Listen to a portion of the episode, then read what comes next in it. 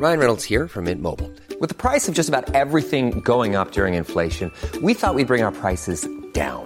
So to help us, we brought in a reverse auctioneer, which is apparently a thing. Mint Mobile unlimited premium wireless. Ready to get 30, 30, bit to get 30, bit to get 20, 20, 20, bit to get 20, 20, bit to get 15, 15, 15, 15 just 15 bucks a month. So, Give it a try at mintmobile.com slash switch. $45 upfront for three months plus taxes and fees. Promo for new customers for limited time. Unlimited more than 40 gigabytes per month. Slows. Full terms at mintmobile.com. Der folgende Podcast wird euch präsentiert von Teufel, dem Spezialisten für Lautsprecher, Heimkino und Hi-Fi. Hallo, liebe Serienjunkies-Zuhörer, zu einer Ausgabe, Spezialausgabe des Serienjunkies Podcast. Ähm, das Serientaxi ist in der Sommerpause, aber wir haben es euch ja versprochen, wir werden weitere Podcast-Episoden aufnehmen.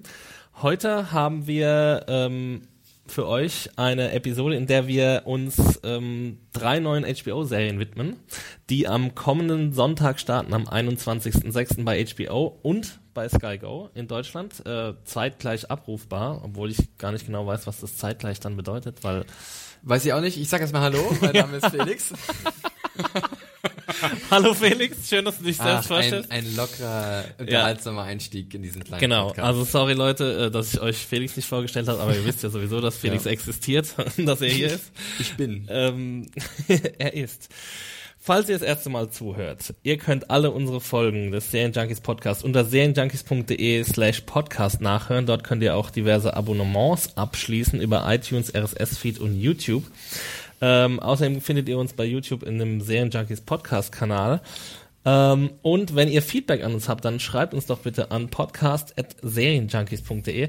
Manche benutzen auch immer noch unseren äh, Serien Taxi-Hashtag bei Twitter, was uns natürlich freut. Äh, Natürlich. wir haben uns jetzt auch hier ein bisschen Feedback mit reingenommen in diese Runde. Mm, Und macht es gern weiterhin. Wir gucken einfach jedes Mal, bevor wir Podcasts aufnehmen im Sommer, äh, gucken wir nach und gucken, ob wir das irgendwie einbauen können bei uns.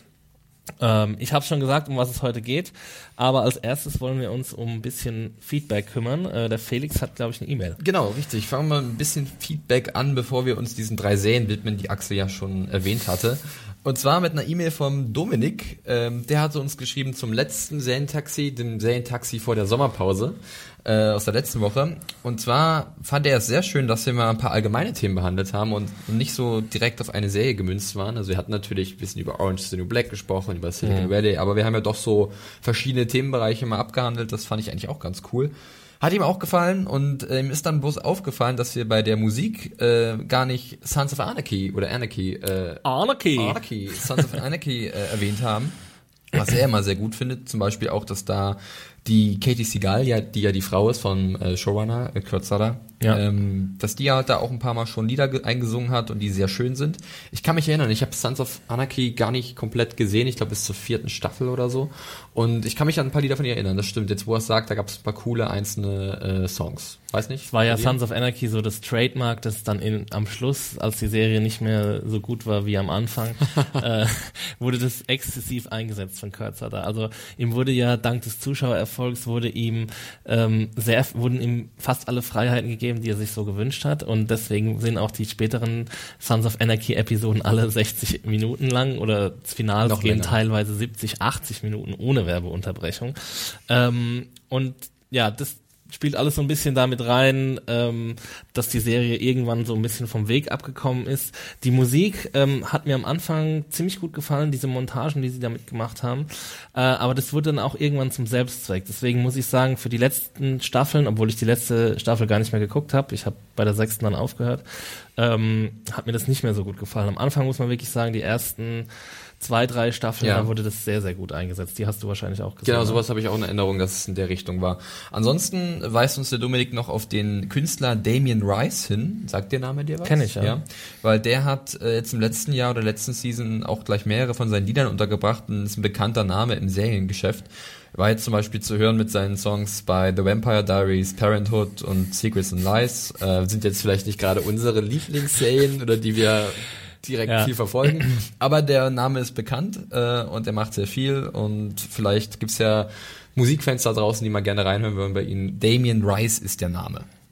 Ja, den kenne ich auf jeden Fall. Ich kenne ihn jetzt nicht im Serienzusammenhang, ehrlich gesagt. Also die drei Serien gucken wir jetzt auch beide nicht. Ähm, obwohl ich Parenthood schon immer eigentlich mal anfangen wollte, weil äh, weil es von Jason Kadam ist. Äh, Wir haben ja auch sehr äh, große Parenthood-Fans bei uns in der Redaktion sitzen mit Lenka und Nadja. Genau, ja. Die schon eimerweise Tränen vergossen haben. Ich wollte gerade genau das Gleiche sagen, ja.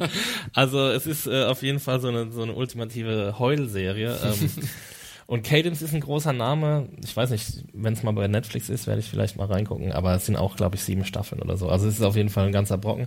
Damien Rice ist gemerkt. Ich kenne ihn noch von früher. Ich glaube, Cannonball ist ein sehr bekanntes Lied von ihm. Wenn ich, Cannonball. Es ist aber kein, nicht die Urform von Wrecking Ball, oder? Nein. Okay. es Ein ist Glück. so ein, so ein ganz, ganz nettes. Okay. Er ist so ein, so ein Indie-Singer-Songwriter. Ah, ja. Ganz coole Musik.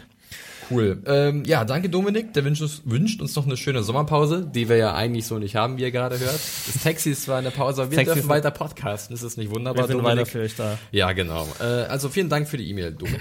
Axel, Jo. du hast auch noch ein Ähm, bisschen genau, was. wir haben noch ein bisschen bei Twitter was reingekriegt und das sind zwei Sachen, die können wir relativ schnell ähm, abarbeiten. Äh, und zwar einmal schreibt uns Sealicious2412 äh, Clara Oswin Oswald. Ähm, Ich glaube, das ist die Christiane aus, die es auch schon Game of Thrones geschrieben hat. Ich Ah ja, mir- okay. Ich, ähm, bin mir nicht ganz sicher. eine alte ich Bekannte anscheinend hier. ja. Fleißige Feedbackerin. Ja, genau. Äh, danke dafür schon mal. Ähm, sie wünscht sich von uns, dass wir Salem, aka Salem, mal einen, äh, einen Bericht äh, gönnen. äh, Im Serientaxi oder in, in irgendeinem Podcast. Und ich glaube, da müssen wir sie erstmal enttäuschen. Also ähm, das ist jetzt keine Serie, die bei uns großartig Buzz hat. Also ähm, sie läuft einem immer mal wieder über den Weg, meistens wenn sie irgendwie startet oder, Oder endet verlängert oder, wird oder wenn- verlängert. ja. Ähm, aber ich glaube nicht, dass irgendjemand in der Redaktion das gesehen hat, außer diejenige Person, die die Pilot-Review geschrieben hat. Ich weiß gar nicht mehr, wer das war. Also ich es nicht. Ich hatte überlegt, vielleicht mal reinzugucken, als es kam, aber ich habe es nie getan und bis Ja. jetzt auch noch nicht fertig gebracht. Ist jetzt auch nicht so mein mein Thema, glaube ich. Äh, spielt zwar in einer anderen Zeitepoche als der unsrigen, ja, ich bin ja da immer leicht zu begeistern, aber das war nicht so meins und deswegen kann ich jetzt auch leider nichts zu Salem sagen. Ja. Ja. Ähm, außer, dass du mal auf dem Affenberg in Salem warst. Im Affenpark von Salem. Affenpark, ja, Genau, richtig, ja. Ähm, ja, also, äh, was wollte ich sagen? Die, die, die Serie läuft ja bei WGN America, glaube ich. Ja, genau. Die ja auch so, ich glaube, das war ihre erste eigenproduzierte Serie, wenn ich mich nicht täusche. Und äh, danach haben sie Manhattan gemacht, wo auch bald die zweite Staffel anstehen Oh ja. eigentlich. Nochmal man hat noch gar Tipp nichts gehört. Nebenbei. Kann man gerne mal reingucken Genau. in Manhattan. Weil wir gerade dabei sind, kann man äh, ja einen kleinen Tipp abgeben. Äh, die erste Staffel von, von Manhattan war sehr, sehr ordentlich. Ähm, aber Salem, sorry Clara, äh, da musst du dir irgendwie anderen professionellen Input suchen oder mal selbst eine Review schreiben bei uns im Forum oder so. Kannst du auch machen. Ähm, eine andere Reaktion kommt von Triple Sieger 2013. da könnte ich mir vorstellen, dass er Bayern-Fan ist.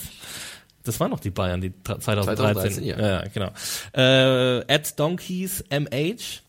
Ähm, er will wissen, ob es Zufall ist, dass äh, Seppenwall bei Hitfix auch über, über den Sommer Sopranos äh, die erste Staffel mit Reviews begleitet, wie ich es ja äh, jetzt auch mache. Ähm, und am ersten, die erste Review kommt am Sonntag raus, genau, die habe ich schon geschrieben. Äh, hat großartigen Spaß gemacht, war wirklich super. Ähm, aber ich muss, also ich, ja, und äh, zu der Frage jetzt zurückzukommen, es ist tatsächlich Zufall. Also ähm, ich habe das, das war gar nicht so wirklich meine Idee, sondern äh, die Idee von von Adam, äh, unserem Chefredakteur, der irgendwie ja gedacht hat, ja im Sommer hat man ja ein bisschen mehr Zeit als äh, während der Season und da kann man doch mal so Klassik-Reviews anpacken und ähm, ja genau, ich habe mir dann oder er hat mir dann sogar vorgeschlagen, dass es Sopranos sein soll und ich war natürlich sehr dankbar über Ja, diesen Vorschlag, also weil es eine meiner absoluten Lieblingsserien ist und ja, es hat jetzt auch schon wieder sehr viel Spaß gemacht reinzugucken und äh, ja, ich freue mich drauf auf euer Feedback. Ähm, vielleicht fangen ja ein paar Leute damit an, es zu gucken. Das wäre super cool auf jeden Fall.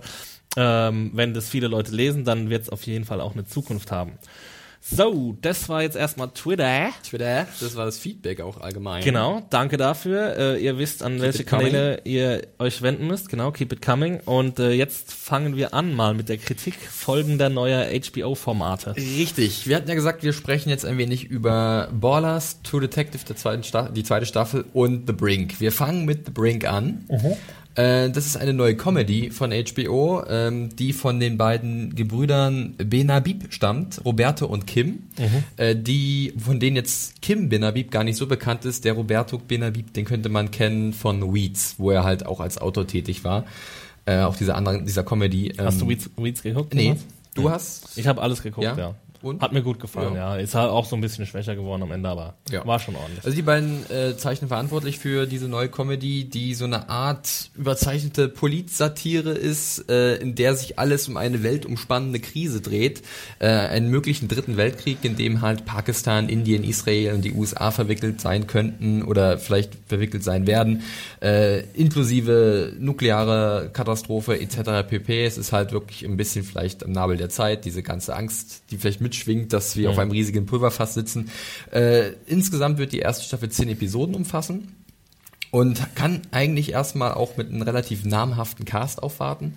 Äh, darunter Jack Black in einer der Hauptrollen, Tim Robbins, den ja viele sicherlich aus zum Beispiel Shawshank Redemption kennen, äh, oder halt auch Pablo Schreiber, bekannt aus Orange is the New Black, oder halt auch The Wire, ja, aus der starken zweiten Staffel. ähm, ja, genau. Und diese drei nehmen halt die Hauptrollen hier ein und um die dreht sich alles so ein bisschen. Die haben verschiedene Positionen. Jack Black spielt einen Diplomaten in der US-Botschaft in Islamabad. Äh, Tim Robbins spielt den Außenminister der USA. Und Pablo Schreiber spielt einen Navy-Piloten. Ja, irgendwo äh, Auf stationiert See. auf See. Genau. Ja, äh, was sich dann irgendwie anspinnt, ist halt dieser Konflikt zwischen den verschiedenen Ländereien oder Ländern. Äh, und die drei sind halt irgendwie darin verwickelt. Tim Robbins versucht als Außenminister alles, das zu verhindern, während Jack Black der Mann vor Ort ist in Pakistan und Pablo Schreiber, ja, Sachen macht in seinem, in seinem Jet, ja, Ja. und vielleicht auch irgendwie noch eingebunden wird. Generell gibt es dann noch weitere sehr bekannte Namen bei der Darstellerriege. Unter anderem tritt später noch ein äh, Rob Brydon auf, der hat eine kleine Rolle. Carla Gugina, Gugino, nicht Gugina, Gugino. Äh, Gugino heißt sie, Gugino, sogar, ja. ja. Äh, spielt auch mit. Jamie Alexander ist zu sehen, Geoff Pearson äh, oder auch Asif Man Manfi, der Ja. unter anderem auch mit ein bisschen diese äh, Episoden geschrieben hat. Ist- auch als Autor gecredited. Den kennt man aus der Daily Show, falls das jemand guckt, Ähm, Jon Stewart. Ja, und das sind eigentlich erstmal nur so die Eckdaten von The Brink. Ähm, so, Axel. Was, hast du davon gehalten? so, ich frage dich jetzt erstmal. Ich habe, also wir haben insgesamt haben wir fünf Episoden gehabt äh, Ja. im Vorfeld. Wir möchten uns an dieser Stelle auch mal sehr gerne bei unserem Sky-Kontakt bedanken. Wir haben ja vorher mal gesagt, wir kriegen von Netflix so viel Kram, aber wie Ja. wir sehen können, wir kriegen auch von Sky schöne Zugriffe und das ist wunderbar. Shoutouts an Birgit vor allem, Richtig. falls ihr uns zuhört. Falls ihr uns zuhört, weil so können wir halt natürlich auch vorher eine Meinung fassen und äh, euch die dann mitteilen und euch Empfehlungen aussprechen. Ja. Ob The Brink jetzt eine Empfehlung ist, sei mal dahingestellt irgendwie. Ich Ja. möchte erstmal wissen, Axel, wie dein erster Eindruck war von dieser Comedy. Ähm, also ich hatte große Befürchtungen, weil ich äh, deine Meinung schon vorher kannte und Adams Meinung. Und ich glaube, ihr habt beide fünf Episoden geguckt. Also ich ne? habe fünf, ich weiß nicht, wie Adam gesehen hat, aber Bei mir ist es jetzt noch ganz frisch, weil ich habe jetzt hier gerade ähm, die erste Episode geguckt, hatte leider äh, vorher keine Zeit, es zu gucken. Und ähm, ja, es ist es ist so eine eigentümliche Mischung, die so ein bisschen anachronistisch anmutet. Also es war ist vielleicht was, wovor ich wo ich vor worüber ich vor zehn Jahren krass gelacht hätte so. Ja. Und ähm, jetzt ist es so ein bisschen ich habe schon so ein paar Mal geschmunzelt, ich habe vielleicht auch zweimal laut aufgelacht, aber das ist eigentlich nur dem geschuldet, dass ich halt auch sehr einfach zu bespaßen bin in diversen Situationen. Also wenn da so ähm, so Fäkalhumor irgendwie eingesetzt wird, dann kann ich da schon auch mal drüber lachen. So, also da, da bin ich auf jeden Fall nicht gefeit vor, dass ich da ähm, ja, ja in Lachen ausbreche oder was auch immer. Ähm, aber es, man muss schon sagen, es, ist, es läuft alles nach einem sehr einfachen Konzept ab und ich weiß auch nicht, ob das also diese diese Thematik, ob das so das Beste ist, um so eine vielleicht etwas ähm, ja schlodderig, ist das ein Wort? Ja, so ein bisschen schluderig? schluderig, äh, genau, konzipierte Serie äh, herzuhalten. Also ich, weiß nicht, ich glaube, diese, dieses, diese Komplexität dieses Themengebiets, das muss man mit ein bisschen mehr Sorgfalt Ja. angehen, weil sonst wird es alles, verharren die Figuren alle sehr, sehr schnell in solchen ähm, Tropen. Also, Ja. und das ist auch genau den, den Eindruck, den ich hatte in, in dieser Auftaktepisode, also Jack Black und Tim Robbins, die sind für sich, sind es keine schlechten Comedians. Ich kann über Jack Black immer noch machen, auch wenn er äh, seit, seit weiß nicht, 15 Jahren das Gleiche macht. Und Tim Robbins ist auch einfach ein guter Schauspieler. Aber die Rollen, die ihnen zugedacht sind, die sind äh, für mich einfach ein bisschen zu wenig ausgearbeitet. Ich habe jetzt nur eine Episode gesehen, ich weiß nicht, ob es nach fünf mhm. anders ist.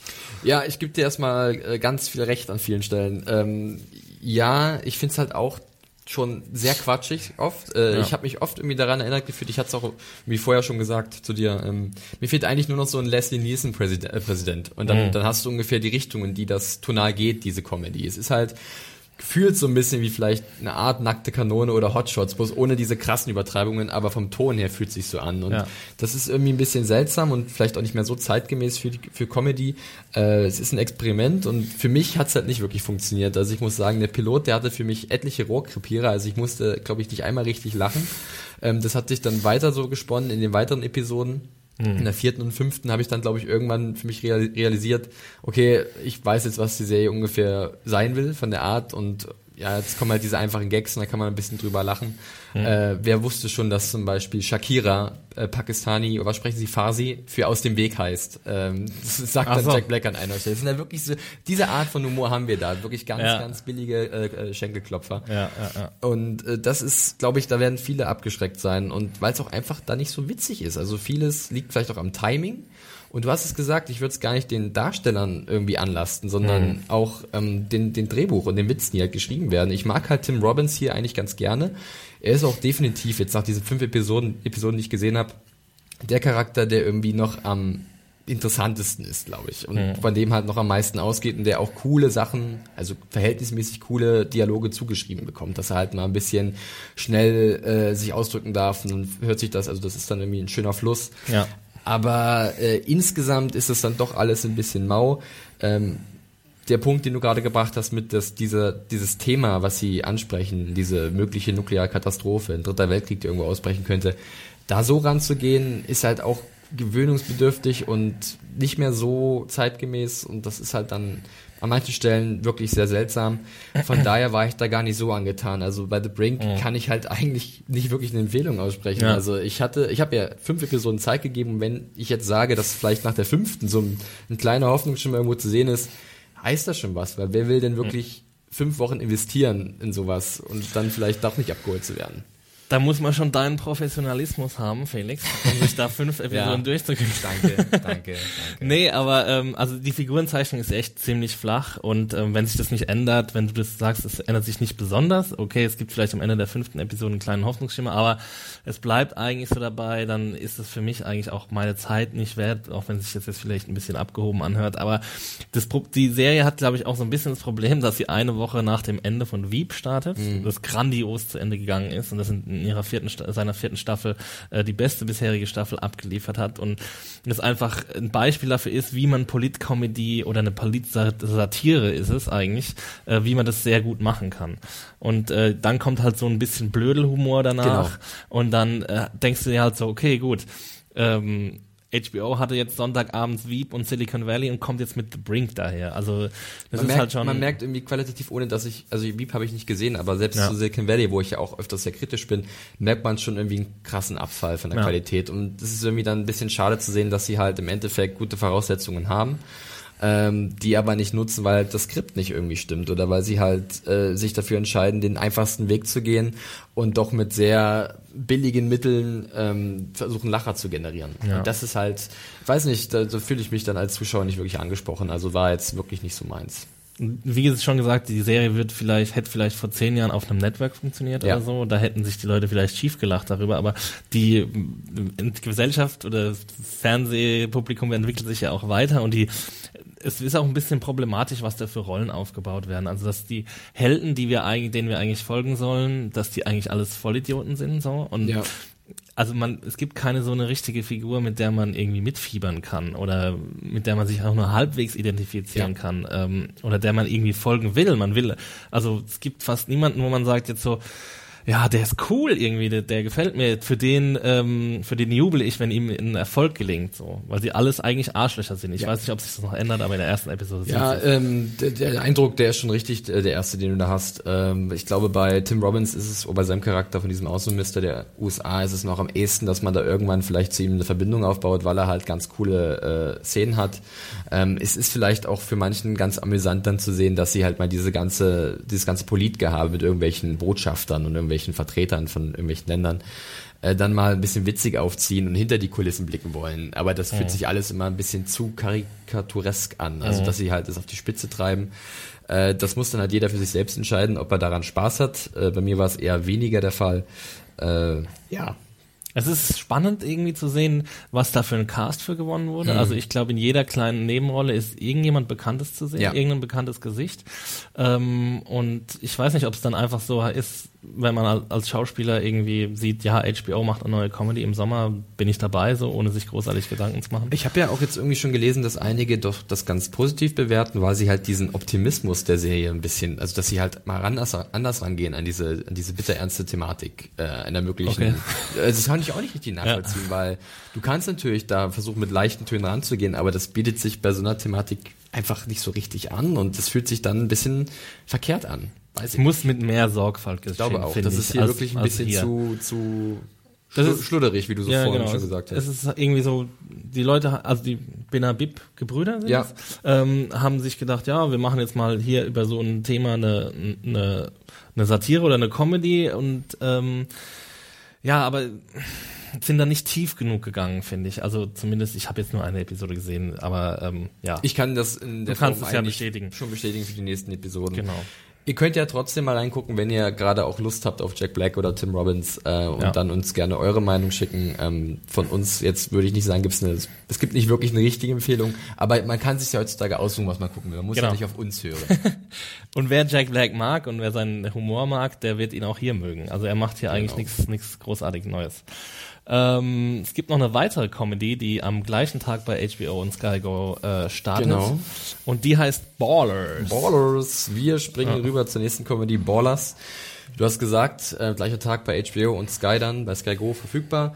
Ballers, eine Comedy von und mit äh, Dwayne The Rock Johnson, der ja äh, gut das heißeste Eisen schlechthin ist zurzeit in Hollywood. Der ist ja überall zu sehen. Der hat Ja. so einen Workload vor der Brust, ja, vor der massiven Brust. vor der massiven gestählten Eisenbrust. vor der, vor der Kleiderschrank. ja, ihr habt ihn vielleicht letztens in äh, San Andreas, diesem Katastrophenfilm gesehen, oder ihr kennt Fast ihn aus Furious. Fast and Furious, Hercules, äh, kennt ihn vielleicht aus dem Wrestlingring, kann auch sein. ähm, ja, und er macht jetzt zum ersten Mal überhaupt äh, eine Serie und hat sich dabei für Ballers entschieden. Die kommt von Steve Levinson. Den kennen vielleicht einige von Entourage, wo er als Produzent tätig war. Er war auch bei Boardwalk Empire als Produzent tätig. Äh, Und dieser hat sich jetzt unter anderem mit äh, Dwayne Johnson, Mark Wahlberg und Peter Burke als äh, ausführende Produzenten zusammengetan und halt diese Geschichte zu erzählen von einem ehemaligen Footballspieler in Miami, der jetzt äh, sich als Sportagent probiert.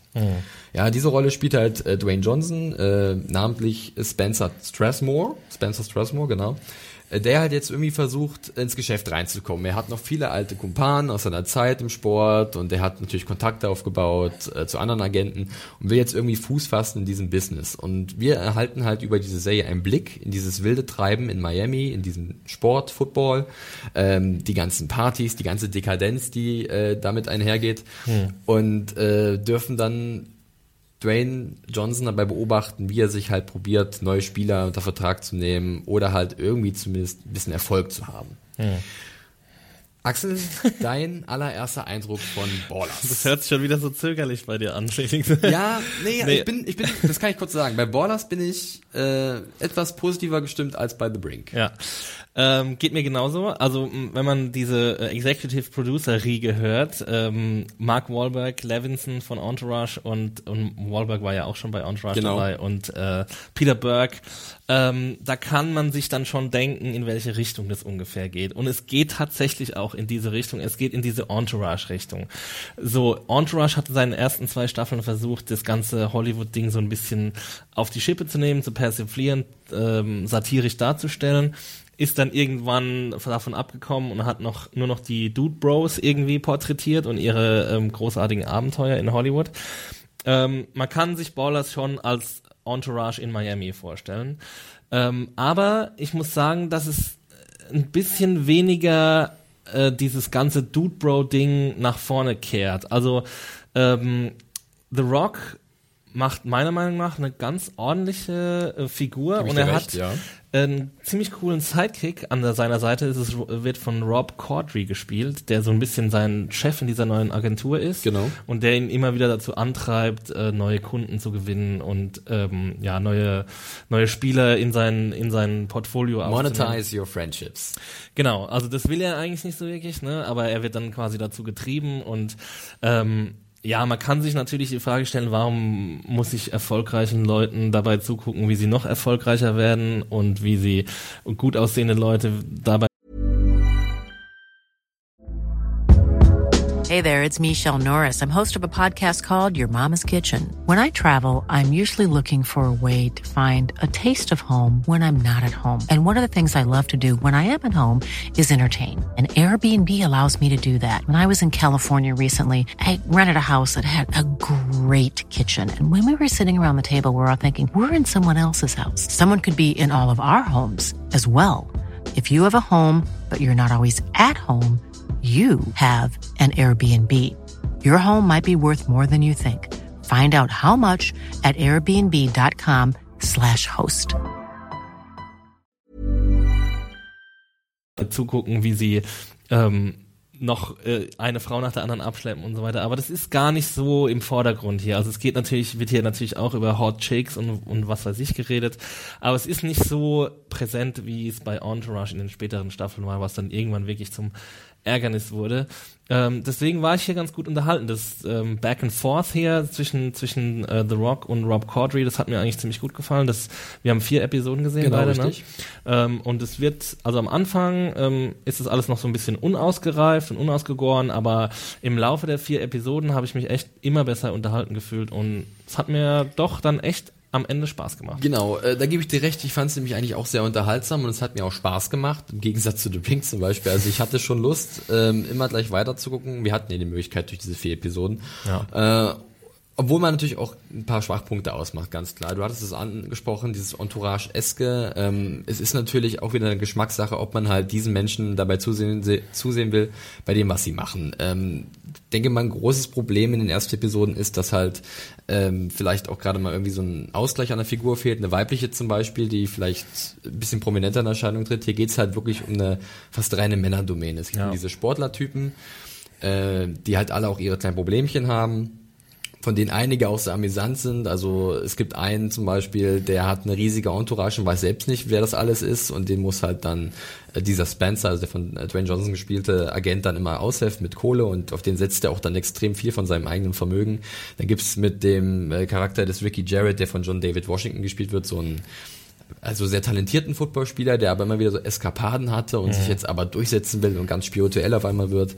Dann gibt's einen, auch einen zurückgetretenen Footballspieler, den ich eigentlich sehr cool fand. Äh, der heißt Charles Green und wird gespielt von Omar Benson Miller. Der Als ist Autohändler der ist eigentlich sehr sympathisch, der versucht sich dann als Autohändler. Also wir beobachten so diese einzelnen Figuren, aber ganz klar, es dreht sich viel halt um Dwayne Johnson Charakter und der ist eigentlich auch ganz cool, weil ich finde, er hat irgendwie in jeder Episode mindestens einen Moment, wo er eine schöne Ansprache hat oder wo er halt wirklich einen guten, gute seine Erfahrung mit den anderen Figuren teilt. Hm. Und ich habe immer den Eindruck, wenn halt The Rock den Mund aufmacht, dann hörst du zu. Also Ja. das ist halt, er hat halt dieses Charisma, diese Präsenz. Wahnsinnige Ausstrahlung. Genau, und die ist halt dann irgendwie fesselnd dann. Das muss man ja echt lassen, das bringen sie hier gut zum Einsatz. Und man muss echt auch sagen, dass es cool ist, dass er halt nicht einmal nicht dieser ähm, strahlende Held im Mittelpunkt ist, äh, wie, wie in solchen Katastrophenfilmen oder irgendwie der, der starke Mann, ähm, sondern er ist irgendwie so, so eine Art Azubi, also jetzt nicht so tief angesiedelt wie ein Azubi, aber so, er ist neu in diesem Business und Ja. er muss sich erstmal dran gewöhnen und Und der fliegt äh, auch aufs Maul. ja, und er fliegt Business. auch aufs Maul. Und ich meine, die Stakes sind jetzt nicht besonders hoch, die Einsätze sind jetzt nicht super hoch. Also wir sagen, er, er setzt einen Teil seines Vermögens, aber er hat halt auch einfach ein massives Vermögen. Also ähm, kann nicht so viel passieren. Das war ja auch so ein bisschen die Entourage-Krankheit, aber ähm, trotzdem ist es, ist es cool, mal aus, den, aus diesem Blickwinkel von jemandem zu sehen, der nicht so ultra kompetent ist. Stimmt, da gebe ich dir recht. Ähm, was bei mir vielleicht noch so ein bisschen fehlt, ist vielleicht wirklich so ein roter Faden. Also es ist natürlich oft auch wieder so plotlos, dieser Ja. Art, die halt wird Entourage oder Silicon Valley, die alle so von der Art ähnlich sind, ähm, dass wir halt jede Woche ein neues Problemchen präsentiert bekommen, aber so ein richtiges großes Ziel am Ende ist nicht da, vielleicht, dass er halt wirklich sich durchsetzen will in dem Business, das könnte man sagen. Ähm, es gibt, glaube ich, am Ende der vierten Episode eine interessante Entwicklung, die halt auch direkt mit der Hauptfigur zu tun hat, wo ich gespannt bin, wo es hingeht, ähm, denn die war ja also, dieser Spencer war ja auch lange Zeit im Footballgeschäft, hat selber gespielt und es hat vielleicht auch so seine Spuren an ihm hinterlassen und ähm, er, man sieht es auch hier ganz oft, er ist auch tablettenabhängig und äh, es wird interessant zu sehen sein, was sie noch damit machen. Da bin ich wirklich da gespannt und hoffe, dass sie noch was damit machen. Ansonsten muss man natürlich dann irgendwie als Zuschauer Gefallen finden an diesen dekadenten Partys oder so. Es gibt eine sehr lustige Partyszene in einer Episode. Ähm, da dreht sich eigentlich alles nur um so eine riesige Feier, wo es ähm, ein paar amüsante Szenen gibt, die auch Spaß macht.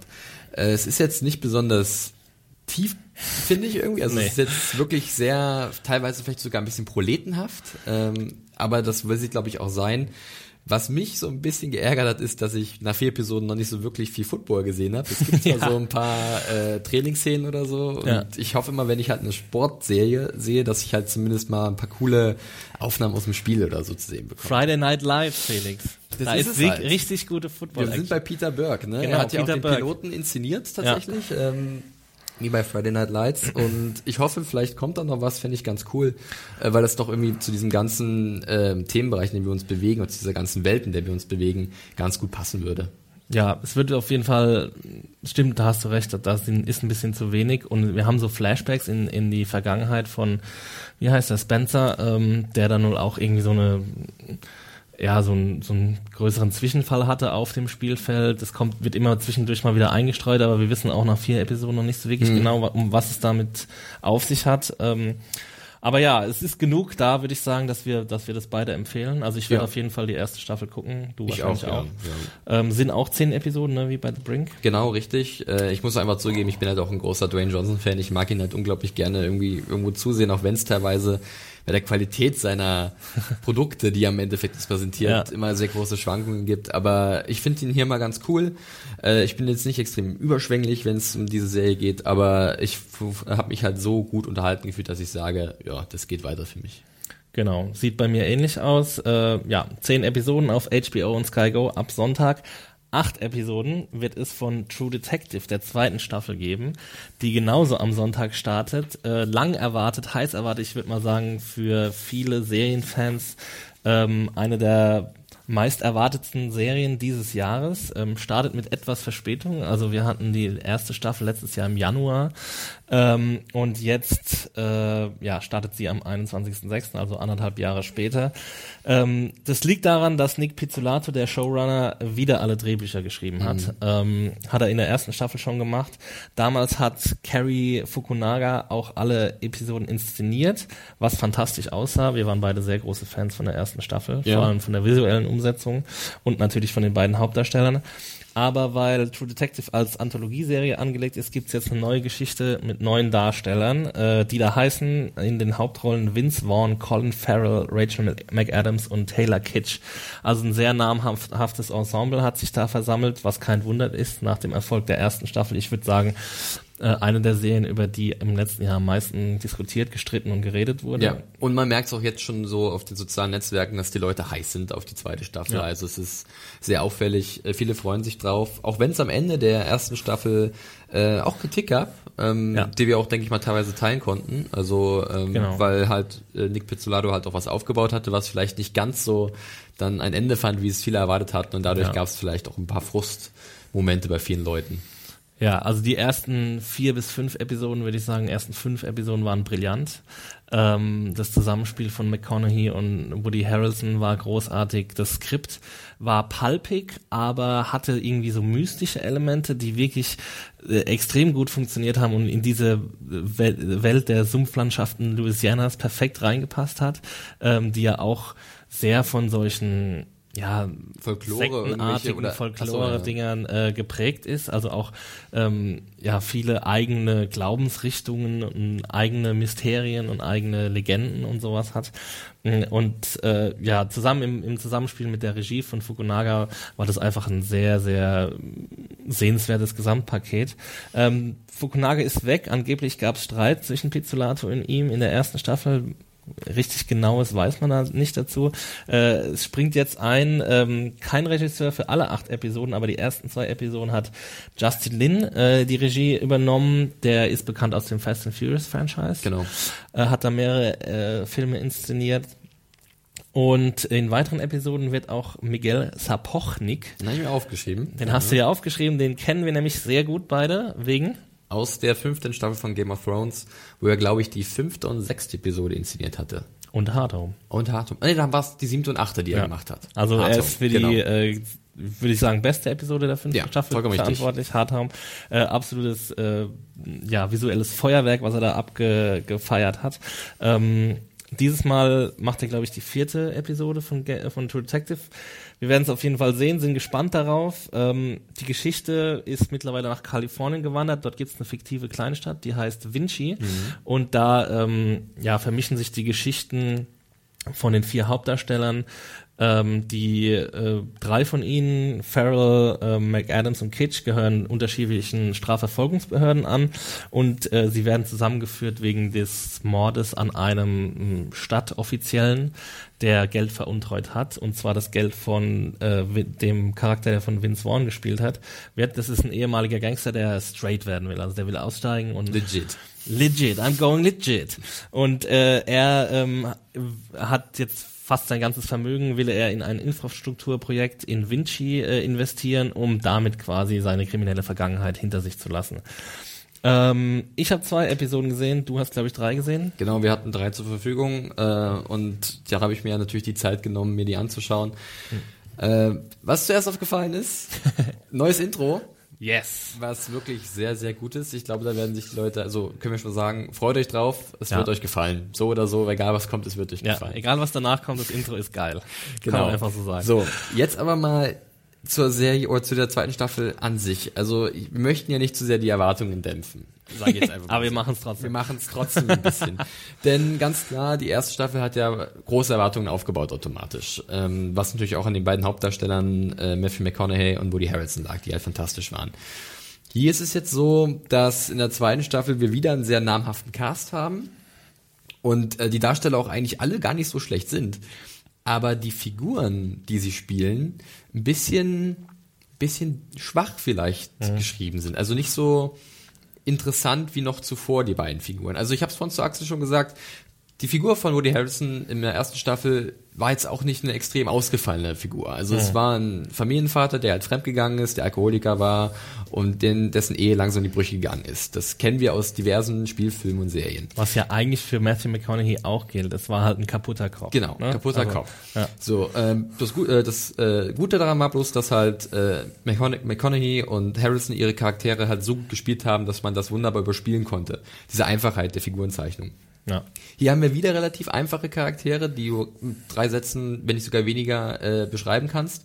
Ähm, bloß holen die Darsteller jetzt nicht so viel daraus. Also sind zwar solide, aber sie holen nicht so viel daraus, wie halt zum Beispiel Harrison und McConaughey in der ersten Staffel. Und das merkt man irgendwie. Da geht irgendwie da schon mal ein bisschen was verloren. Ich würde auch sagen, dass es am Skript liegt, dass sie nicht so viel daraus holen können.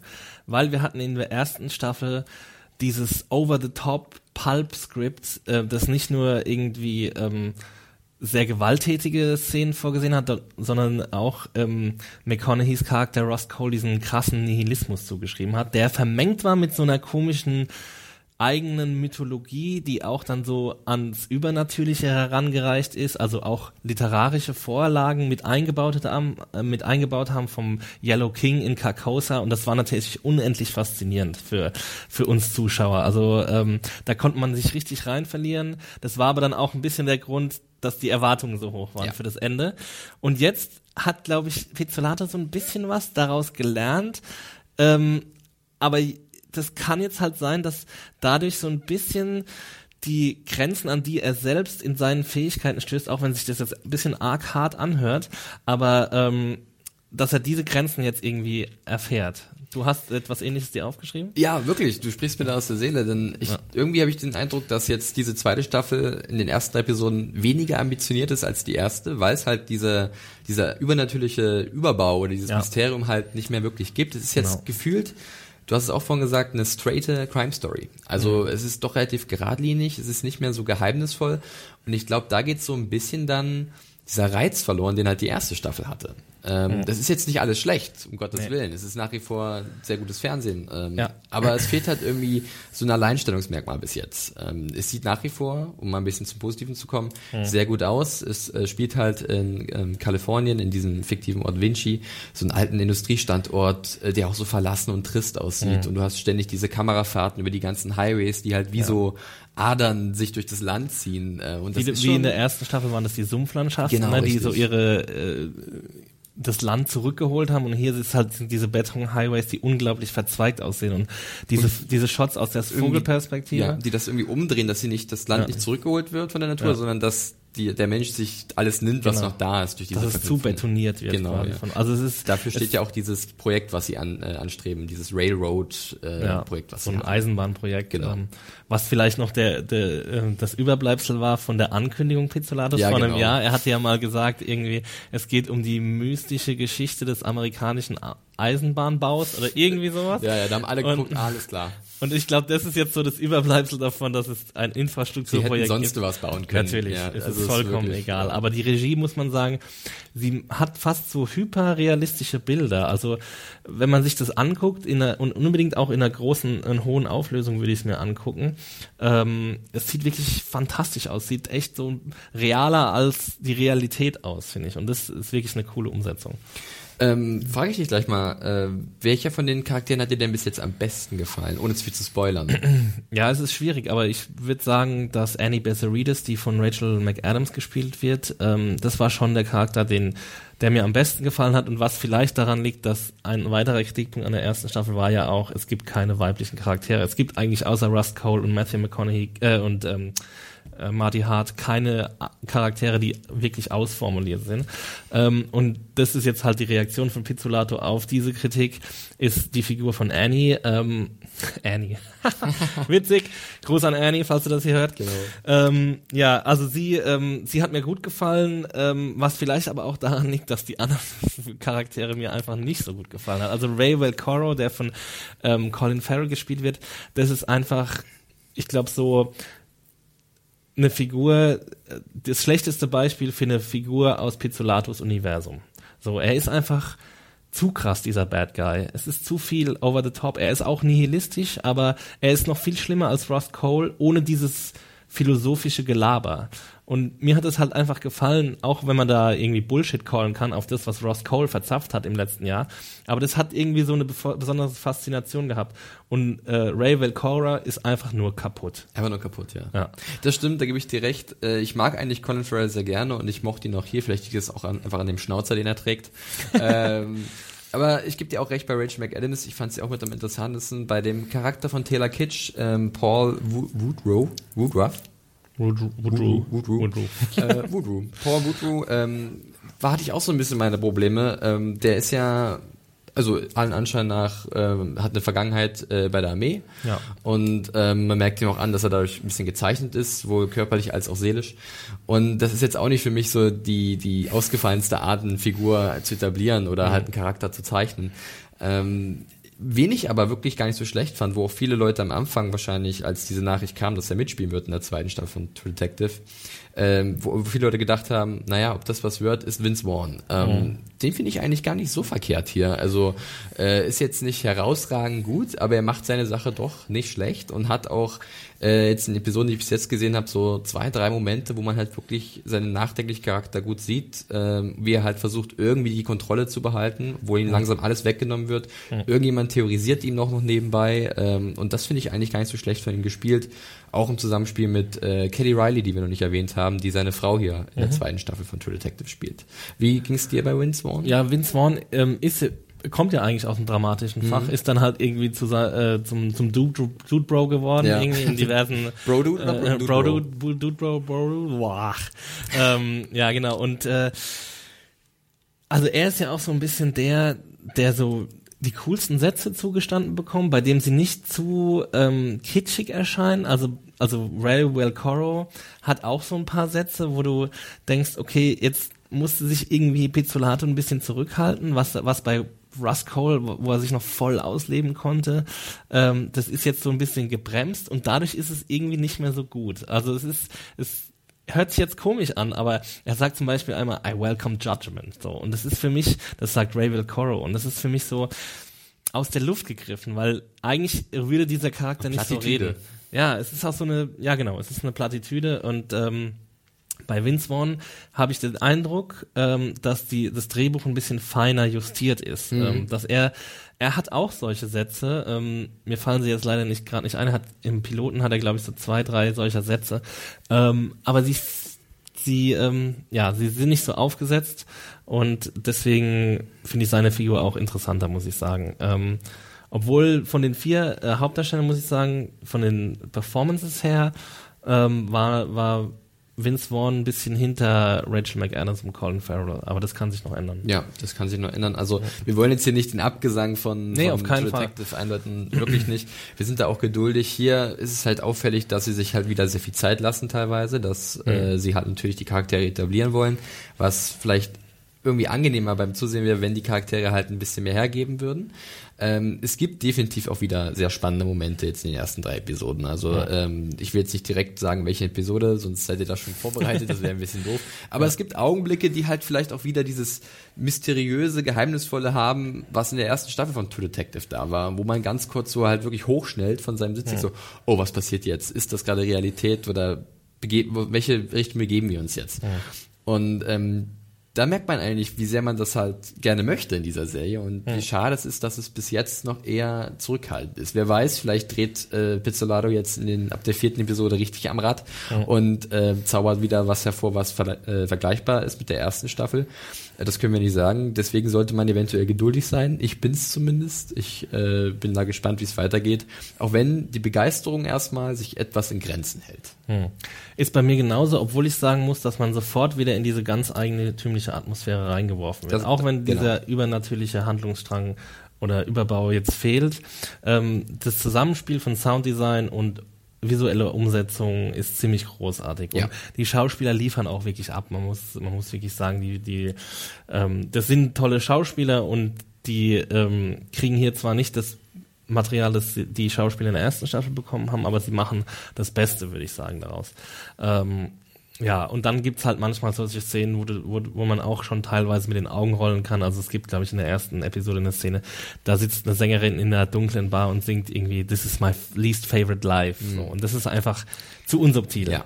Ist das halt einfach ist so. ziemlich, wie wir so schön sagen in diesem Podcast oder generell in unserem Podcast on the nose. On the nose. Ja. ja ähm. Und dafür gibt's aber dann auch äh, so eine Stelle, wo Pizzolato irgendwie so ein kleines Augenzwinkern sich selbst oder so ein bisschen selbstreferenziell irgendwie agiert, wo er dann irgendwie, äh, es geht um einen Investigativjournalisten, der eine achteilige Serie äh, in, eine, in der Zeitung bringt über Korruption in Vinci und dann äh, liest das Vince Vaughns Char Charakter und sagt irgendwie, what the fuck, an eight-part-series. So, also das ist natürlich klar gemünzt auf äh, darauf, dass äh, True Detective eine achteilige Serie eigentlich. Ja, und so viel sei auch verraten. es gibt halt auch ein paar Dialogzeilen, die Pizzolato einstreut, die halt auch doch schon sehr komisch sein können. Weil sie halt, also ich will jetzt nicht, wir wollen nichts von ja. mitnehmen wieder, aber man, ihr werdet euch dabei ertappen, wie ihr vielleicht zwei, drei Mal richtig laut lachen werdet, weil es halt, ähm, das ist auch wieder gut, weil halt die Charaktere doch dann mal mal was anderes machen dürfen als nur vor sich hin trauern, wie zum Beispiel Raven Coro oder so. Also das ist dann eine nette Abwechslung. Ja, haben wir alles gesagt zu True Detective, Felix? Ich glaube, ich, wir haben alles gesagt. Ich habe hier wirre Notizen, äh, aber ich denke, wir haben die wesentlichen Sachen erwähnt. Ja. Äh, klar, also wir rein. Wir können sagen, was wir wollen, die Leute werden reingucken. Genau. Auf jeden Fall. Aber wir vielleicht solltet ihr ein bisschen eure Erwartungen erstmal runterfahren. Am Anfang ist es, es startet nicht so übermäßig gut wie die erste Staffel. Genau. Sagen wir mal sagen so. Aber es ist immer noch gutes Fernsehen, sieht fantastisch aus. Ich freue mich weiterhin auf die, auf die äh, zweite Staffel, auf die neuen Geschichten. Ähm, ja, wir werden auch ziemlich ausgreifend darüber sprechen in den nächsten Wochen. Ich werde die Reviews schreiben und wir werden zusammen podcasten. Schauen wir mal, wer Lust hat. Wir haben ja genau. genügend äh, True Detective-Fans bei uns in der Redaktion sitzen. Genügend Kandidaten. Ähm, Ihr werdet von uns weiteres hören zu True Detective und ihr werdet auch weitere Podcast-Themen auf die Ohren kriegen. Das große Game of Thrones Hallabalooza ist, neigt sich langsam dem Ende zu. Das ist wohl wahr. Wir hatten ja, wir haben jetzt diese Woche noch unseren letzten großen Podcast rausgehaut, äh, rausgehauen. Vorher äh, lief ja noch unser Live-Event auf Twitch, was ihr euch auf YouTube angucken könnt, auf unserem YouTube-Kanal. Ja. Ähm, schaut da mal rein. Aber ja, Game of Thrones ist jetzt erstmal Felix ist nochmal unterwegs in Sachen Game of Thrones am Wochenende. Genau, Ja, richtig. Wir Ja. sind auf dem Haber Festival oder äh, Haber Front Festival, Literaturfestival in Hamburg, wo George R. Martin ein bisschen was vorlesen wird aus seinem äh, neues Buch, aus seinem Skript dazu zumindest. Ich bin gespannt.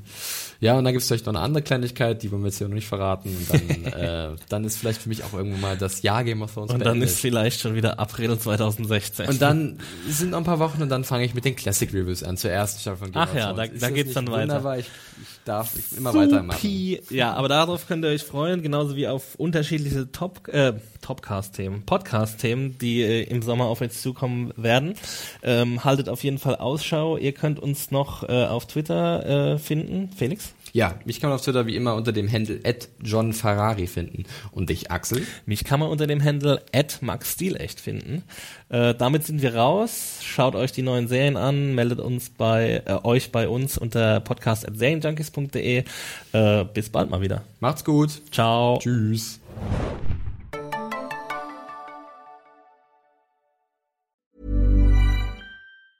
Hey, it's Danny Pellegrino from Everything Iconic. Ready to upgrade your style game without blowing your budget? Check out Quince. They've got all the good stuff, shirts and polos, activewear and fine leather goods, all at 50 to 80% less than other high-end brands. And the best part? They're all about safe, ethical and responsible manufacturing. Get that luxury vibe without the luxury price tag. Hit up quince.com slash upgrade for free shipping and 365 day returns on your next order. That's quince.com slash upgrade.